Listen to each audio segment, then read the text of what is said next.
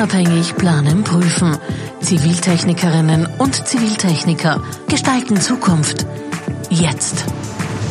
Willkommen zur 19. Jetzt-Podcast-Episode der Kammer und dem ersten Podcast in 2024 der Kammer der Ziviltechnikerinnen, Architektinnen und Ingenieurinnen Wien, Niederösterreich und Burgenland. Eva Maria Rauber-Katarozzi hier. Thema heute Standard TOMS. TOM, die Abkürzung für technisch-organisatorische Maßnahmen. Wir beleuchten heute die Besonderheiten, die Entstehung und die Ziele mit den absolut richtigen Ansprechpartnern zu diesem wichtigen Thema. Ich begrüße recht herzlich unseren Gast, Herrn Magister Maximilian Kröpfel. Herzlich willkommen. Sie sind Rechtsanwaltsanwärter bei Herbst Kinski. Vielen Dank, schön heute hier zu sein. Danke für die Einladung. Ebenso recht herzlich willkommen Herrn Diplomingenieur Wolfgang Fiala, Ingenieurkonsulent für Informatik. Ich bedanke mich ebenfalls für die Einladung. Das Thema haben wir ein bisschen mit beeinflusst, weil wir uns seit äh, fast einem Jahr mit der Standardisierung der TOMS auseinandersetzen. Und in dieser Runde hier und heute freue ich mich auch sehr über Herrn Diplomingenieur Dr. Peter Gelber. Schön, dass Sie heute hier sind. Auch Sie sind Ingenieurkonsulent für Informatik. Danke für die Einladung. Und wie mein Kollege bereits gesagt hat, auch wir arbeiten sehr eng miteinander und in dieser Firma überhaupt zusammen, klarerweise. Und TOMS sind für uns in dem Zusammenhang auch unser Daily Business. Die DSGVO verlangt sogenannte TOMS. Äh, das ist die Abkürzung für technisch-organisatorische Maßnahmen. Herr Magister Kröpfel, können Sie uns als Jurist das ein bisschen näher erläutern? Ja, unter diesem ominösen Begriff der technischen und organisatorischen Maßnahmen versteckt sich eigentlich nichts anderes als der Auftrag des Gesetzgebers an alle, die personenbezogene Daten verarbeiten, Maßnahmen zu treffen, die zum Schutz vor Risiken für die Rechte und Freiheiten natürlicher Personen erforderlich sind oder angemessen sind, sofern die halt durch die Verarbeitung der Daten entstehen. Und hier ist einfach ganz wichtig, der Gesetzgeber hat ein ganz einfaches Zwecksetzungskonzept gewählt, nämlich je höher das Risiko, desto mehr Aufwand muss der Verantwortliche, muss der Auftragsverarbeiter in diese TOMs, in diese technischen und organisatorischen Maßnahmen setzen. Die Auswahl und die Implementierung der Schutzmaßnahmen richtet sich nach den Ergebnissen der Risikoanalyse und der Datenschutzfolgeabschätzung. Als Ergebnis dieser Analysen erhält man das erforderliche Schutzniveau. Und die Maßnahmen sind daher so festzulegen, dass das erforderliche Niveau gewährleistet ist. Neben den Resultaten der Risikoanalyse und der Datenschutzfolgeabschätzung und dem Schutzniveau sind folgende Punkte zu dokumentieren. Erstens die Begründung für die Festlegung der Maßnahmen. Zweitens die periodische Überprüfung ihrer Wirksamkeit und deren Aktualität. Und drittens die durchgeführten Verbesserungen und Korrekturen. Dr. Gelber, gibt es da praktische Beispiele? Gerne möchte ich Ihnen da ein bisschen was ausführen da dazu.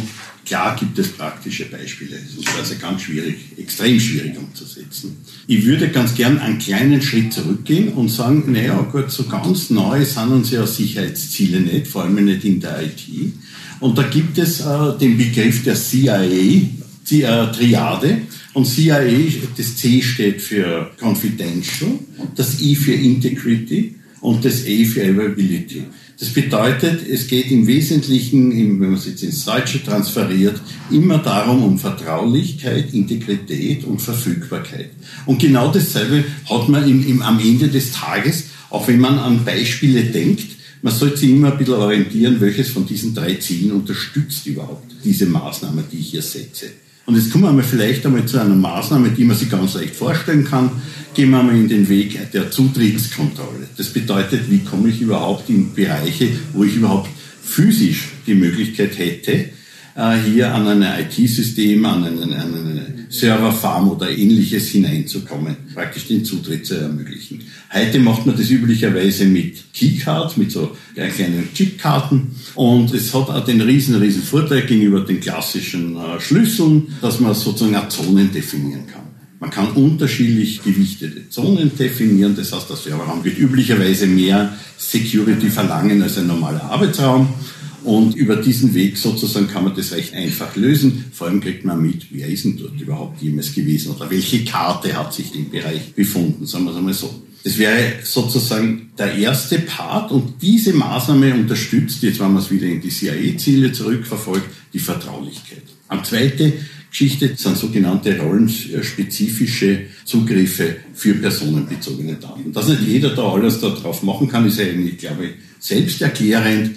Und wichtig ist in dem ganzen Zusammenhang, jetzt wenn man über Datenschutz äh, spricht, dass man dieses sogenannte Need-to-Know-Prinzip einhält. Das heißt, am Ende man ordnet den Rollen auch solche Dinge zu, wie, na, ist es eine Leserolle, ist es eine Veränderungsrolle, ist es eine Schreibrolle? Und die werden am Ende des Tages dann wieder den einzelnen Personen zugeordnet, weil irgendwann kommt man mal dahin, dass vielleicht doch jemand etwas damit mit diesen Daten tun muss, soll und so weiter.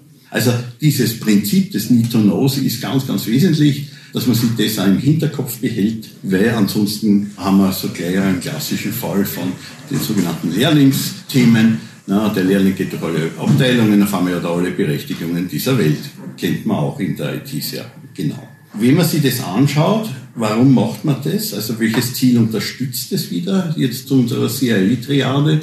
Also es unterstützt diese Vertraulichkeit und die Integrität. Weil es viel, viel schwieriger ist, dass man die Integrität sozusagen unabsichtlich bricht, wenn man auf gut Deutsch nicht so oft damit zu tun hat. Deswegen ist eine Einschränkung der Rolle sehr, sehr zu empfehlen.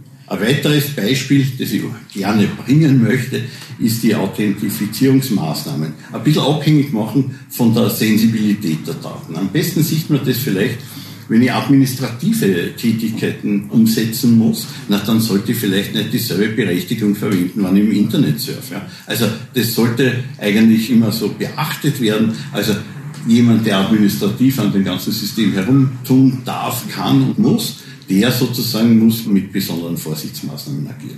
Da gibt es auch unterschiedliche Methoden. Üblicherweise würde man Administrator nicht nur mit Passwort sozusagen seine Tätigkeiten machen, sondern es gibt diese Zwei-Faktor-Identifizierung, wo man ein anderes Gerät braucht, wie wir heute alle aus dem Internetbanking kennen. So ähnlich funktioniert das. Und eine Maßnahme ist mir noch ganz, ganz wichtig. Bitte denken Sie alle an diese sogenannten regelmäßigen Backups.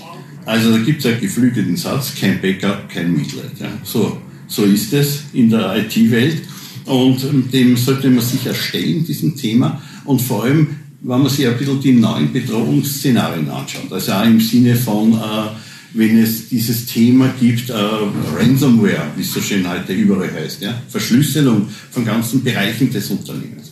Das bedeutet in einem Backup-System, dass man hergeht und sagt, gut, eigentlich ist es nicht immer online, ja, sondern immer mehr sozusagen auch Offline-Backups macht etc. und die erst nur zu einem gewissen Zeitpunkt dazuschaltet. Also ich denke, an diesen vier Beispielen erkennt man schon, dass die Vertraulichkeit, Integrität und Verfügbarkeit ein ganz ein wesentliches Thema ist. Und die Verfügbarkeit an, die, an diese Ecke hätte eben die Backup-Szenarien gesetzt. Ja. Organisatorische Maßnahmen, Herr Diplom-Ingenieur Fiala, was kann man darunter verstehen? Organisatorische Maßnahmen, was, was beinhaltet das alles? Danke für die Frage. Peter, du hast äh, jetzt äh, Dinge angesprochen, die großteils im technischen Bereich fehlt. Und da ist natürlich naheliegend, dass die auch auf technischer Ebene umgesetzt werden. Organisatorische Maßnahmen sind hingegen prozessualer Natur und werden vom Management festgelegt. Sie regeln die Arbeit der Mitarbeiterinnen, die mit der Verarbeitung personenbezogener Daten betraut sind. Was heißt das konkret? Konkret geht es zum Beispiel um Arbeitsanweisungen, Vorgaben und Verpflichtungserklärungen sowie um Zuständigkeitsregeln. Selbstverständlich gehören auch Schulungen zu den organisatorischen Maßnahmen. In einer sogenannten Mitarbeitervereinbarung, die natürlich auch im Dienstvertrag enthalten sein kann oder muss, verpflichten sich die Mitarbeiter, diese organisatorischen Festlegungen einzuhalten. Und jetzt kommen wir zu einem wichtigen Punkt. Größere Unternehmen haben einen Betriebsrat. Und da kann es hilfreich sein oder ist manchmal sogar erforderlich, bestimmte Anweisungen oder Regelungen präventiv in Form einer Betriebsvereinbarung zu erlassen. Denken Sie zum Beispiel an Beurlaubung von Mitarbeitern nach einem Ransomware-Angriff. Hierbei ist dann die Einbeziehung des Betriebsrats Pflicht. Dafür sind in gewissem Umfang bei Betriebsvereinbarungen auch Regelungen möglich, die als Weisung des Arbeitgebers im Akutfall problematisch bis unmöglich wären. Durch die Einbeziehung des Betriebsrats erweitert sich der Spielraum für solche Maßnahmen deutlich. Vielleicht kann ich noch ganz kurz ergänzen da dazu, zu dem Thema Schulungsmaßnahmen. Ein Beispiel da dazu, weil mhm. zuerst auch von Beispielen gesprochen mhm. worden ist, ist es, naja, äh, jetzt stellen wir das so abstrakt da. In Wirklichkeit macht es absolut Sinn, zum Beispiel die Mitarbeiter auf die aktuellen cyberspezifischen Themen hinzuweisen. Ja. Also zum Beispiel, dass man nicht herumklickt, oder einfaches Beispiel ist nicht herumklickt und einfach hemmungslos in einer E-Mail. Ja. Vielleicht kann man dem Mitarbeiter das zumuten, dass er vielleicht mit der Maus zuerst drüber fährt, sich anschaut, wo geht denn das hin, geht das ins Leere oder geht das irgendwo hin, wo ich gar nicht eine Kommunikation wünsche, etc. Mhm. Derartige Maßnahmen sind wichtig. Mhm. Ja. Das ist einfach eine Sensibilisierungsaufgabe aus dem Schulungsbereich heraus. Wenn man sich heute vorstellt, es ist auch notwendig, dass man so Notfallkonzepte zieht, ja?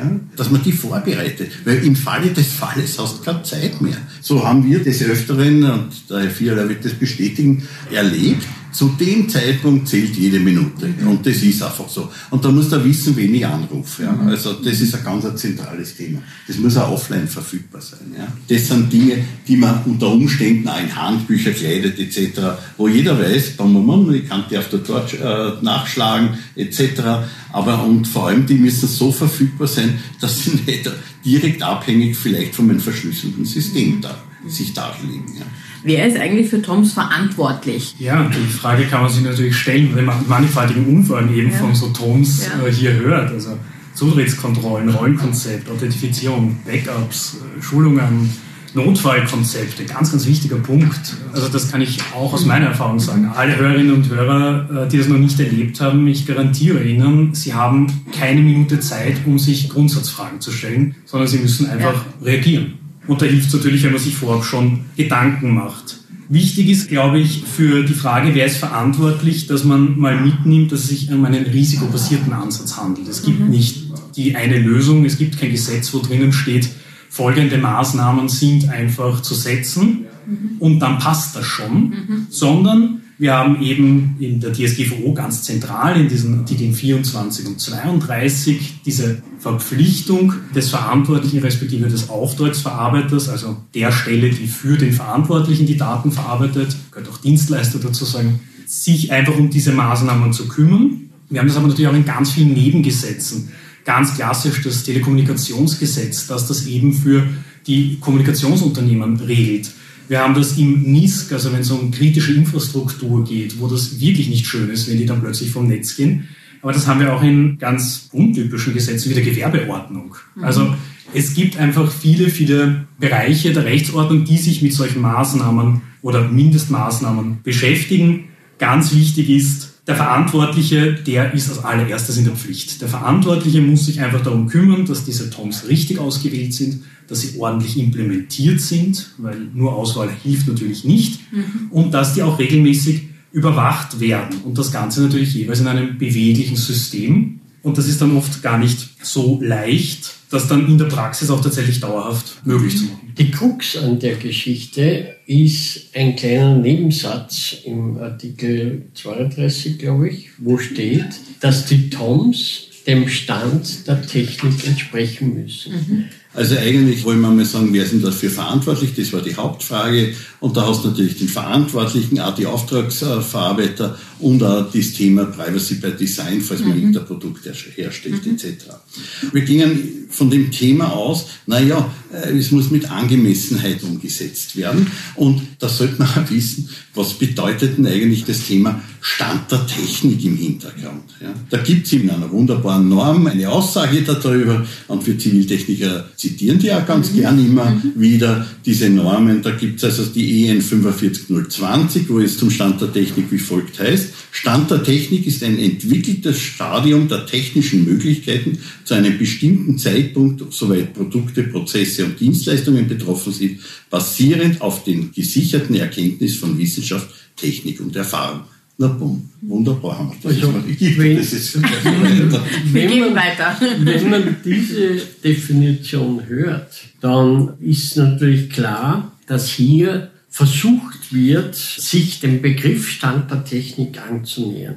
Aber in der Praxis ist die Umsetzung dieser Norm wo ich am Ende des Satzes gar nicht weiß, was am Anfang gestanden ist, ist die Umsetzung schwierig. Sie enthält de facto keine konkreten Vorgaben, was unter dem Stand der Technik zu verstehen ist. Ein Beispiel dazu, mit dem sich das sehr leicht erklären lässt. Noch vor einigen Jahren war der Zugang zu IT-Programmen, also zu Apps und Applikationen, nur mit Username und Passwort abgesichert. Heute verwendet man im Minimum eine Zwei-Faktoren-Authentifizierung, wie das Beispiel Telebanking zeigt. Das heißt, man braucht in irgendeiner Form ein Passwort, dann kriegt man aufs Handy einen PIN und nur der, der das Handy hat, kann diesen PIN eingeben und damit habe ich die Zusicherung, sofern das Handy nicht gestohlen wurde, dass diese Authentifizierung rechtens erfolgt. Besonders sensible Zugänge werden sogar mit einer Mehrfaktoren-Authentifizierung abgesichert. Das heißt, mehr als zwei Faktoren. Also PIN und Passwort sind immer ausreichend. Hier erfolgt eine biometrische Überprüfung. Mhm. Das kann über Augenscan, über Handflächenscan oder über sonstige Dinge erfolgen. Fingerprint natürlich. Ich bin da ganz bei euch und das ist tatsächlich einfach wichtig, das gescheit auszuwählen, die Kombination aus, den, aus all diesen Möglichkeiten ja. sinnvoll und kompetent, weil objektiv nachvollziehbar auszuwählen. Das ist natürlich die nächste Krux. Man muss das natürlich im Bedarfsfall gegenüber einer Datenschutzbehörde auch irgendwie argumentieren können und irgendwie nachweisen können, dass man sich da schon Gedanken gemacht hat und dass man zumindest vertretbar der Meinung war, dass das ausreichend ist. Mag es auch im Einzelfall dann nicht mehr ausreichend gewesen sein, mhm. weil halt irgendein lustiger, sage ich jetzt, auf irgendwelche Links klickt oder sonst irgendwas. Ja. Aber es ist natürlich schon, schon wichtig, das ordentlich zu dokumentieren und dann auch anzupassen. Wichtig ist in dem Kontext natürlich, es gibt dann natürlich Zertifikatsaustausche. Es geht auf technischer Ebene schon dahin. Ja. Also da kann man noch einiges dahinterlegen. Entscheidend ist aber am Ende des Tages, dass er der Anwender benutzt ja. oder benutzen muss, wie auch immer man das sieht und damit einverstanden ist. Es wurde natürlich hier ein Punkt angesprochen, der auch sehr vage ist und wir sind als Ziviltechniker Pragmatiker. Das heißt, alles mit Maß und Ziel. Das heißt, ich werde nicht für eine Überweisung einen Augenscan mit einführen als dritten Faktor.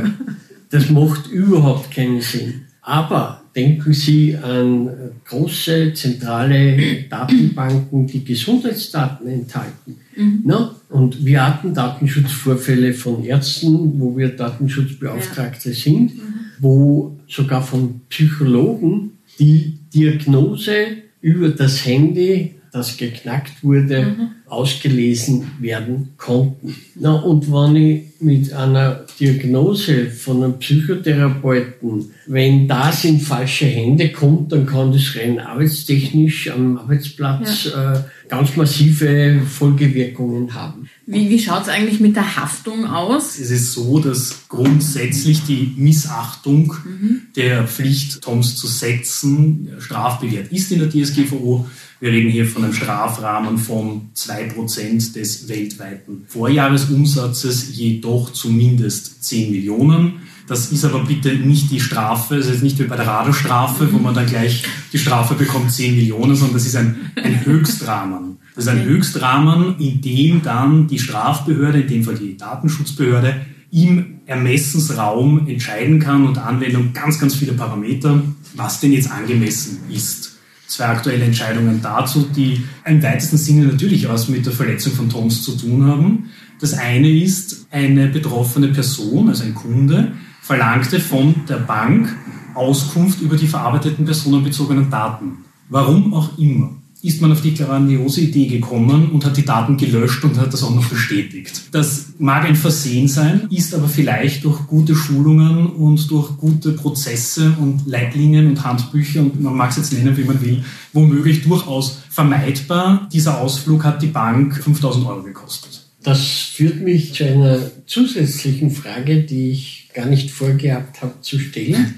Es kursieren in den Medien ja laufend Probleme im Zusammenhang mit Schadenersatz. Wie schaut es denn damit aus? Also Schadenersatz ist, äh, muss man ein bisschen unterscheiden, das, was wir uns gemeinhin in Österreich unter dem Schadenersatz vorstellen. Also Autounfall, Delle im Auto wird repariert, den Mehraufwand, der ist zu ersetzen. Das gibt es natürlich im Datenschutz auch, also der materielle Schaden, wenn Sie wirklich einen materiellen Nachteil in Ihrem Vermögen haben.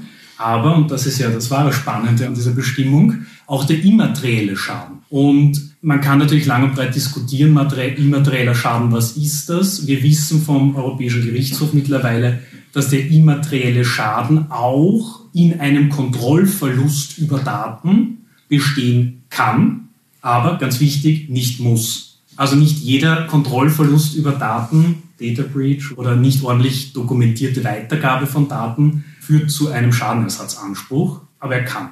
Gibt es nicht auch das Thema da im Hintergrund, äh, dass ich den Schaden nachweisen muss? Ist das, liegt ja dann auf meiner Seite? Das, also wenn ich den Geld machen will? Ja, also wer, wer einen Schaden behauptet, muss ihn auch nachweisen. Genau. Das auf jeden Fall, was es aber schon auch gibt, also für alle, die sich jetzt denken, dann bin ich ja fein raus, ähm, mhm. wie soll man Kopf nachweisen? Es gibt dann beim Verschulden eine Verschuldensvermutung. Mhm. Das heißt, der Verantwortliche, also der, der geklagt wird, der Beklagte, ist nur dann von seiner Haftung ausgenommen, respektive wird das Verschulden nur dann nicht angenommen, wenn er nachweist, dass ihn keinerlei Verschulden daran trifft, dass es zu diesem Schaden gekommen ist. Und das ist eine sehr, sehr hohe Hürde. Wir sind ja sehr stolz und Sie sind natürlich sehr fleißig. Wir haben ja die Fachgruppe IT in der Kammer der Ziviltechnikerinnen.